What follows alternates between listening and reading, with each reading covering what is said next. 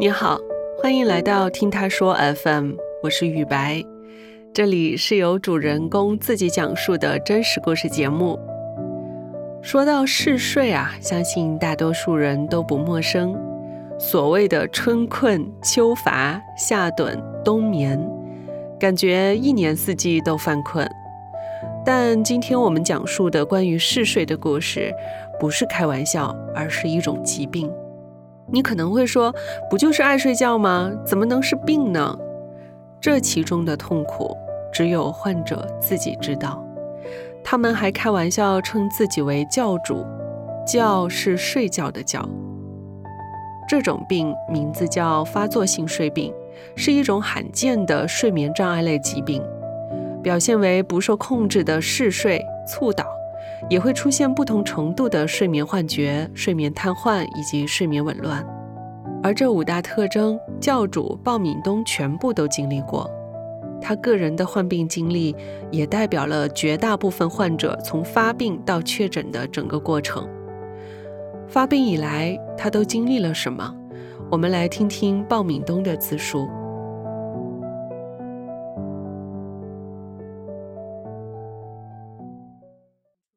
我是鲍敏东，大家也可以叫我猫熊。今年三十七岁，目前是在北京生活。我自己呢是教主家发作性睡病关爱中心的负责人。那目前我服务的这个中心呢，大概涉及到一千六百多个发作性睡病患者家庭。我属于发作性睡病患者里边成年之后发病的，上大学之后，然后才会意识到自己有嗜睡的这个毛病。比如我吃饭的时候可能会睡着。开会的时候，大 boss 坐在旁边依然会睡着。早上六点起床，可能到八点的时候，我就会特别特别困，基本上抬不起眼皮。十点的时候可能又会，然后还没有等到吃午饭的时候，我就已经困得不行了。那个时候就一定要睡觉，哪怕是坐公交车、坐地铁睡过站这种情况，我也没有觉得说我自己的身体出了什么问题。不就是坐那儿犯困打瞌睡了吗？这个应该不是病。然后我的第二个症状就是睡眠瘫痪，也就是这个鬼压床。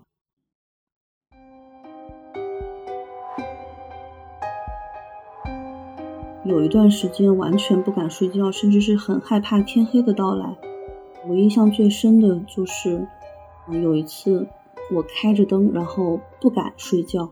但是摘了在床上，嗯，那会儿还想着说是不是可以熬一会儿，然后呢，等到特别特别困了，就能睡一个特别踏实的觉了。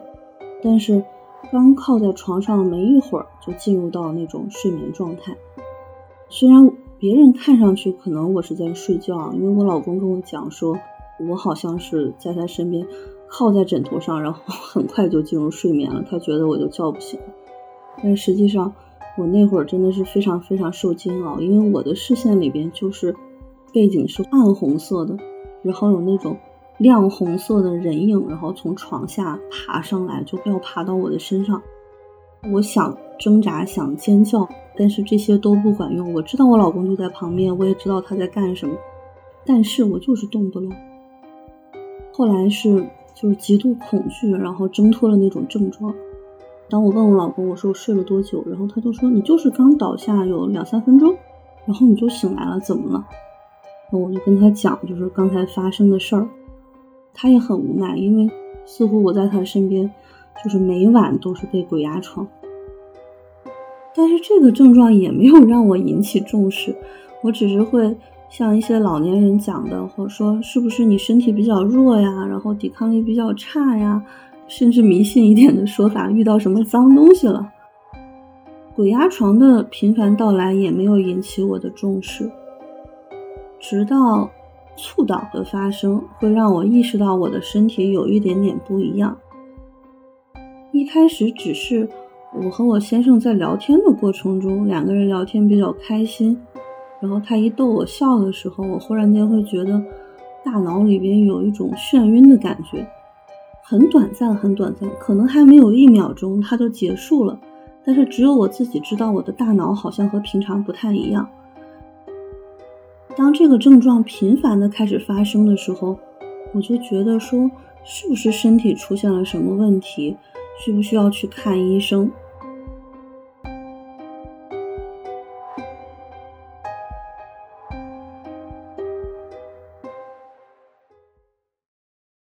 就这样纠结了好久，直到有一天，特别巧，我爱人在客厅看电视的时候，那应该是一零年左右的时候的一档节目吧。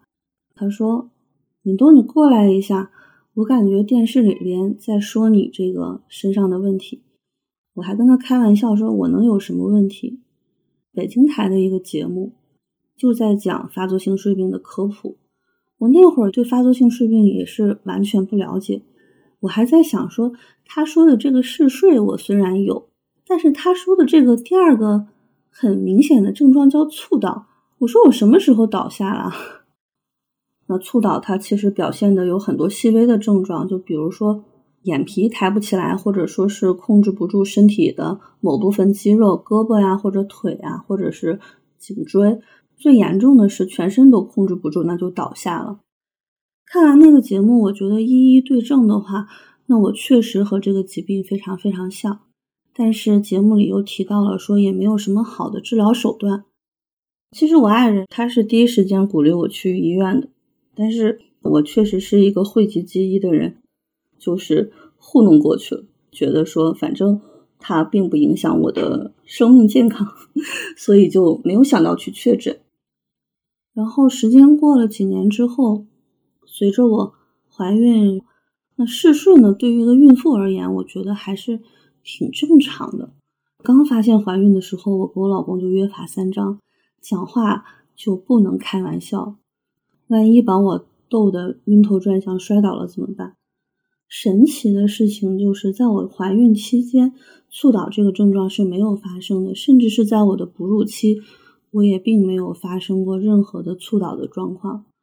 是直到我小孩两岁的时候，我忽然间发现，呃，我的身体又开始回到了以前的那个状态。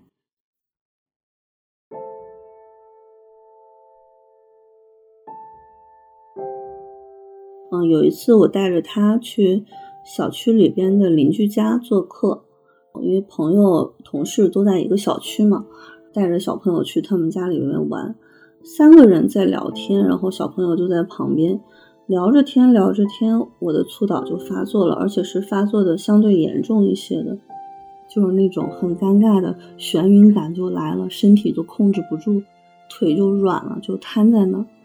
就是猝倒之后就伴随睡眠瘫痪，然后等于是我在邻居家里面睡了大概有一个多小时，但是那种睡眠状况呢，然后又让我的两个朋友就特别害怕，因为他们觉得说，嗯，我似乎还能和他们聊天，但是我又看上去已经神志很不清醒，然后他们又没有办法帮助我，因为想扶我起来，然后但是又做不到，所以他们就帮我带小孩带了一个多小时。等到我彻底清醒过来之后，他们又把我送回家里，然后我婆婆就会问我说：“为什么回来这么晚呀？”老公也在说：“今天怎么带小孩出去这么久还不回来？说人家难道不休息吗？”我跟他们解释了一下，我说今天就是忽然间发作的非常厉害，然后忽然间就在人家家倒下了，然后在沙发上睡了大概有一个多小时。然后这件事情之后呢，我基本上就被家人剥夺了 单独陪小孩的这件事情。他们不放心我一个人带着他出去，然后也导致了我以后很长一段时间带小朋友出去玩，也只能选择那种商场里边的密闭的游乐园，因为那样的话就是只有家长接的时候孩子才能出来。我就跟他讲说：“我说你在这里边跑，然后水就在那里，妈妈就坐在这里。”我说我这会儿真的是控制不了了，妈妈可能会睡一下，然后如果你要去上厕所，你就过来找妈妈。所以我闺女很小的时候，他就明白说，妈妈是可以睡在任何地方的人。我最开始只是没有办法跟他玩捉迷藏，逐渐的我发现，其实我连把他抱起来举高高，带着他转圈圈这些活动也没有办法开展。因为什么呢？我很怕忽然间双手无力的时候，他在我身上掉下来，有一天我真的做了这样的噩梦，这个噩梦真的是吓得我一身冷汗。就梦里边，我真的是抱着他的时候，然后猝倒发作，然后小朋友掉到地上了。我觉得这个事情就太恐怖了，所以才想去确诊。我不想让自己的疾病来影响自己的生活，尤其是剥夺一个妈妈陪伴孩子的这个权利。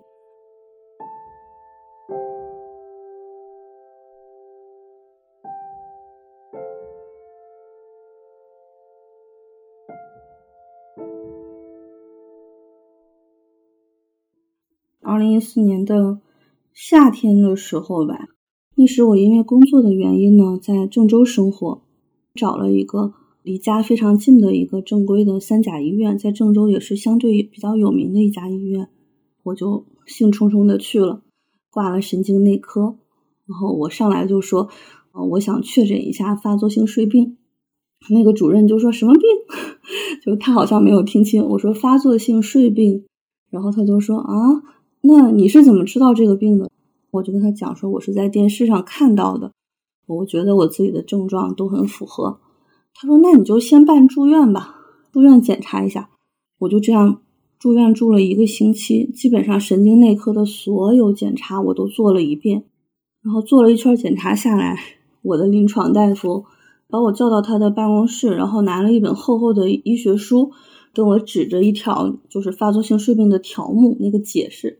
跟我讲说，你看啊，这个就是发作性睡病的解释。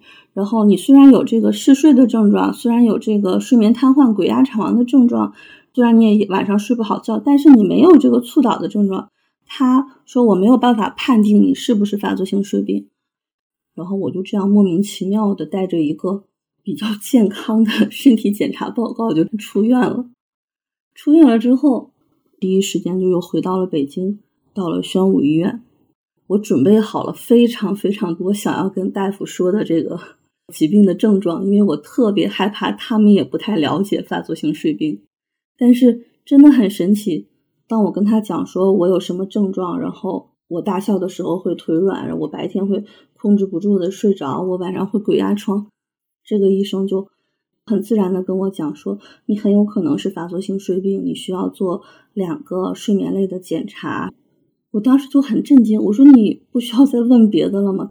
然后我还特意把家人给我录的那个我猝倒发作的时候的状态的小视频拿手机给大夫看，我能感觉到他觉得我是在浪费时间。大夫但是还是很耐心的看完了，看完了之后他就说：“嗯，你先去预约检查吧，这个症状十有八九就是。”然后我就是这样被确诊了。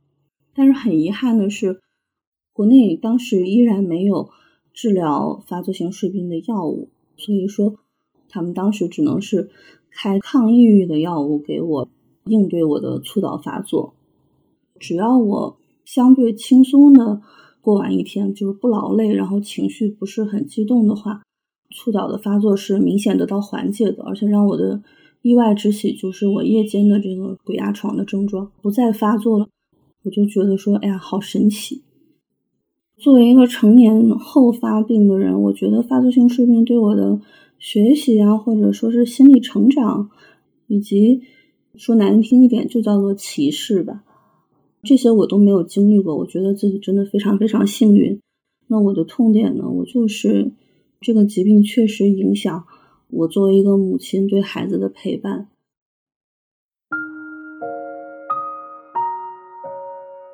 有的时候，小朋友很想出去玩，我就跟他讲说：“我说，那我们要等到周六周日，或者说是爸爸休假的时候，有爸爸在的时候，然后我再带你去远一点的地方玩。因为妈妈没有办法保持一整天的精力，我觉得对他来讲是相对非常不公平的一件事情。我记得有一年我们一家三口去动物园玩，然后刚到动物园没多久，走到那个。”座椅呢？然后他就说：“妈妈，你休息一下吧，我感觉你好像又要靠着我爸爸睡着了。”我就跟他讲说：“我说能不能妈妈坐在这里睡一下，然后你和爸爸先往前面去，等妈妈睡个十分钟之后，然后妈妈再走。”孩子非常懂事，就说：“我和爸爸一起陪着你吧，然后你自己一个人在这里不安全。”有的时候他在写作业，我也会陪着他嘛，坐在旁边。他特别有意思，他有一次就跟我讲：“妈妈，你真的不用陪我，你可以直接去沙发或者去卧室。”我说：“为什么？”然后他说：“因为等一下你就会睡着，你睡着还会打呼噜，其实真的很吵，更影响我学习。”啊，我听了就是觉得说，嗯，就很好笑，但是也也很心酸。他虽然接受我是一个发作性睡病患者妈妈，但是他内心还是很介意的。他有的时候许愿啊、祈祷呀，我看他写日记、写作文啊，就会表现出一种说希望我的妈妈健健康康，希望我的妈妈不要那么爱睡觉，希望我的妈妈和普通人一样。我就明白说，其实这件事情对孩子还是有影响的，有的时候会陷入非常非常深的愧疚和自责当中。看到孩子那么懂事，我又觉得说，那我只能是努力做好我现在做的这个视频公益，给他做一个好榜样，然后帮助到更多的人，让他们成长之后不会再做我这样的不太合格的父母。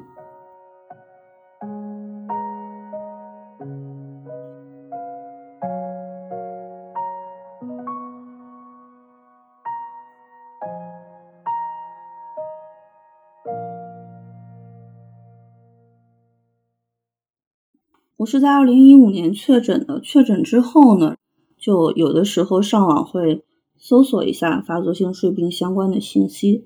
有一天我搜索到了一个账号，发现哎，原来有一个和我一样的人，我就特别激动，然后就加了微信，进入到了他的微信群。那个女孩其实对我影响也非常大，她叫阿培，她是在国外确诊的，她是属于从小就患病，一路上学一路睡的这种。据他自己回忆，他小时候都是被爸爸用绳子绑在摩托车后座上面，就因为怕他睡觉掉下去。回国之后，他就想找到中国的更多的发作性睡病患者。我就跟他讲说，那如果你准备做这个睡病公益的话，我说我可以做一个志愿者。他说好呀，那我们搞个公众号吧。公众号其实现在还没有人弄，那会儿微信群里边大概有个两三百人。一开始我就是做患者对接这一块儿。所以，我们一起办了一些线上的活动。那是我还接触的一个患者爸爸，他是江苏人。他加到我的微信，然后就说：“我看到你们在网上做活动了，然后叫我请你睡觉。”然后我说：“是的。”我说：“我们在宣传发作性睡病。”然后他告诉我说：“我对症看了一下，我觉得我女儿的病就是这个病。”然后他就给我讲了他女儿的故事。让我到现在想起来还浑身就是汗毛都竖起来起鸡皮疙瘩那种感觉。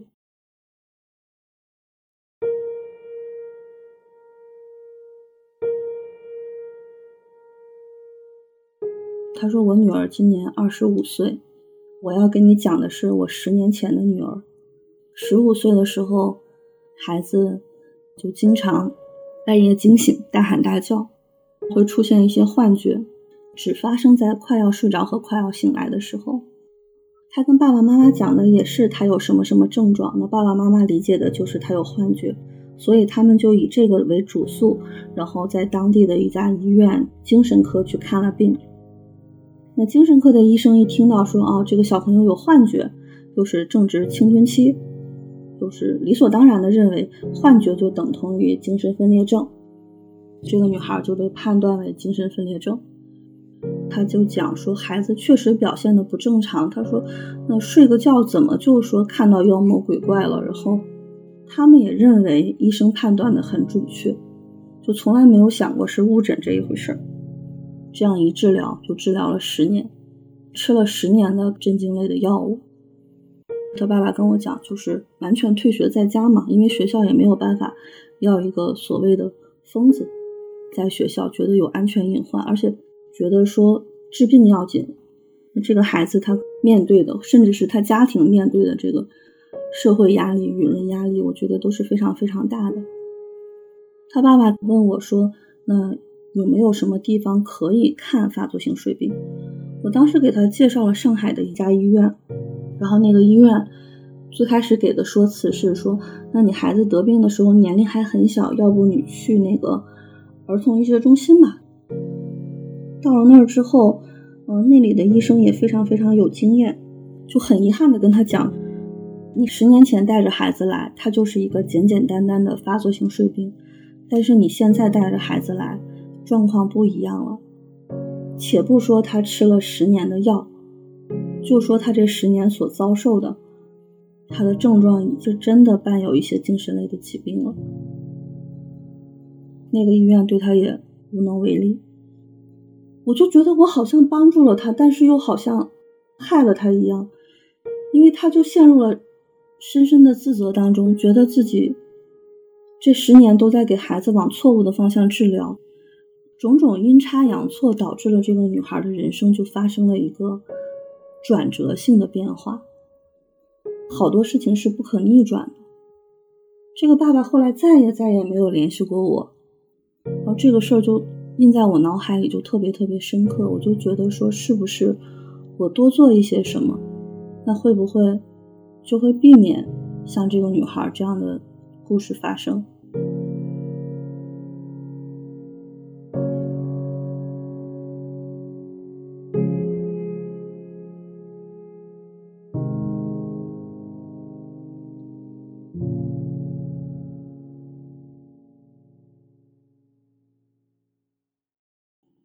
到一七年左右吧，阿培有了自己新的事业和生活，然后慢慢的这份教主公益就没有人来接手了。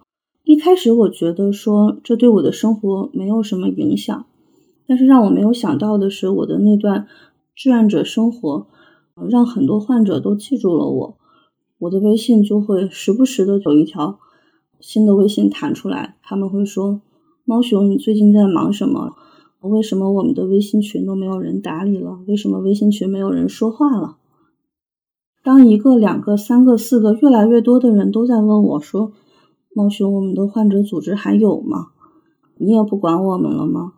然后我就觉得说，这是一种无形的使命感，让我觉得我可能需要做点什么。我那会儿的想法也非常非常简单，就是说把。需要被关注，然后需要和同类人互动的这些患者再次集中起来，偶尔回答一些，比如说，呃我们要去哪儿看病啊？找哪个大夫呀？用什么药呀？就解决一些这个问题，我觉得那就挺好的。但是事情好像并不是我想的那么简单。慢慢的，他们要求说什么时候我们能聚一聚，然后慢慢的大家又开始要求什么时候能有一些专家来给我们讲座。所以我就真的是被大家推动着，然后从二零二零年二月份开始成立的教主家这样一个发作性睡病患者组织，然后我慢慢接触到很多发作性睡病患儿的家长，然后我也会看到家长的那些焦虑，甚至是很多学校、很多老师对这个孩子的不理解，严重一点说就是歧视。去年九月份的时候，刚刚开学，同一天有连续两个不同地方的家长跟我讲，孩子都被劝休学了。学校给的理由是把病治好了再来上学。这个事儿让我也很苦恼。什么叫把病治好了再来上学？发作性睡病暂时是没有办法治愈的。也就是说，那如果治不好了，这个两个孩子就完全被剥夺上学的权利吗？很多成年人现在也是这个状况，都在极力隐瞒自己是一个罕见病患者的身份，因为大家觉得一旦自己的身份暴露的话，那成年人可能会影响晋升的渠道，影响前途，影响未来择偶、找对象的这个机会。然后小朋友家长就会认为，我是出于保护的心态，不想让身边的人知道我的孩子是一个罕见病患者。所以，有的孩子患病，就仅仅是爸爸妈妈知道，孩子自己本身都不知道。今年有一个河南的患者找到了我，他几年前的工作是公交车司机，可以说是一个很稳定的铁饭碗的工作，就是还蛮好的。但是有一天，这一切都变了。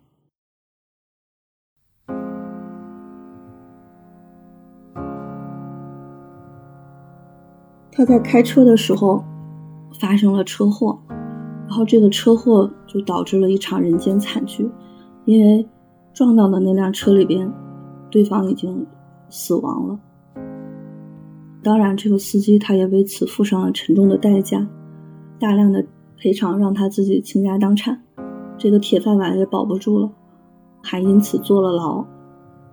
出事那年，他媳妇儿刚给他生了一个大胖小子，就是本来应该是一个很和谐的家庭，但是由于这一场事故，导致了两个家庭的破碎。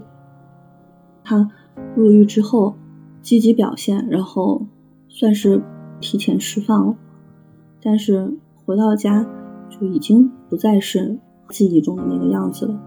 前两年他的媳妇儿也和他离婚了，然后目前他就处在打零工的这样一个状态。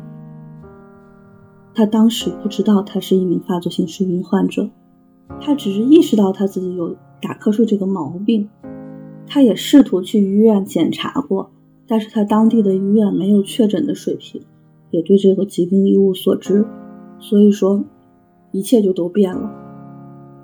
这个成年公交车司机，他现在的状态依然不好，没有人愿意要一个出过严重事故的司机，所以他现在干的可能就是一些力气活。我给他出个主意，我说你能不能去送个快递呀？然后说是嗯，吃一些药呀，可以解决你的一些问题。他向我打听了一下价钱，然后跟我说：“姐，我吃不起。平均下来，每个人每个月，如果不算周六周日的话，一千块钱的药费是差不多的。这一千块钱是纯自费的，不在医保范围内的，因为我们用的药没有一个药品的说明书上写着适用于发作性睡病，就我也无能为力。吃不起药的人还有很多。”这确实是我不断想去坚持下去的一个理由。多一点人知道，真的真的能改变一些人、一些家庭的命运。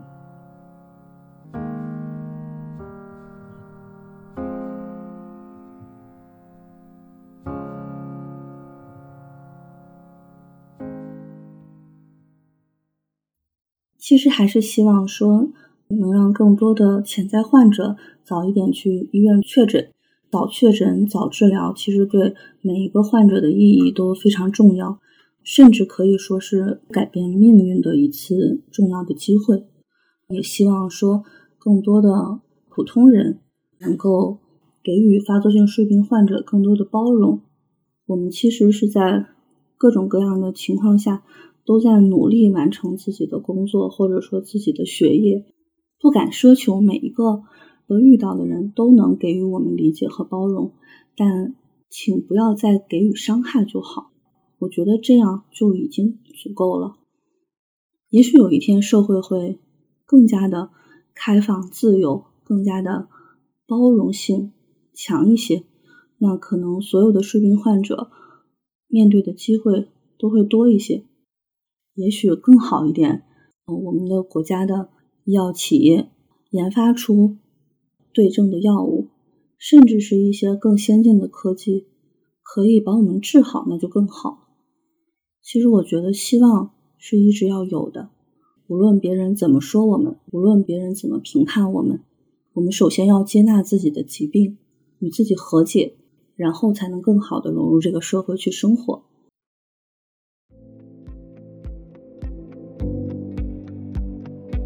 希望鲍敏东的故事可以让更多人了解发作性睡病，从而让患者更早的意识到这是一种疾病，早点到医院确诊治疗。如果你的身边也有发作性睡病患者，希望你能够给予他们更多的一些体谅和包容。你现在正在收听的是真人故事节目《听他说 FM》，我是主播雨白。跟本故事有关的更多的细节、图片和文字，我们都在公众号“听他说 FM” 同步推送，欢迎关注。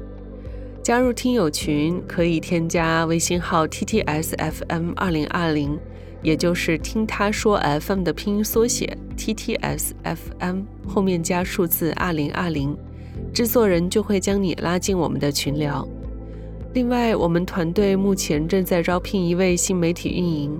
有兴趣的话，也可以通过这个微信号来跟我们聊聊。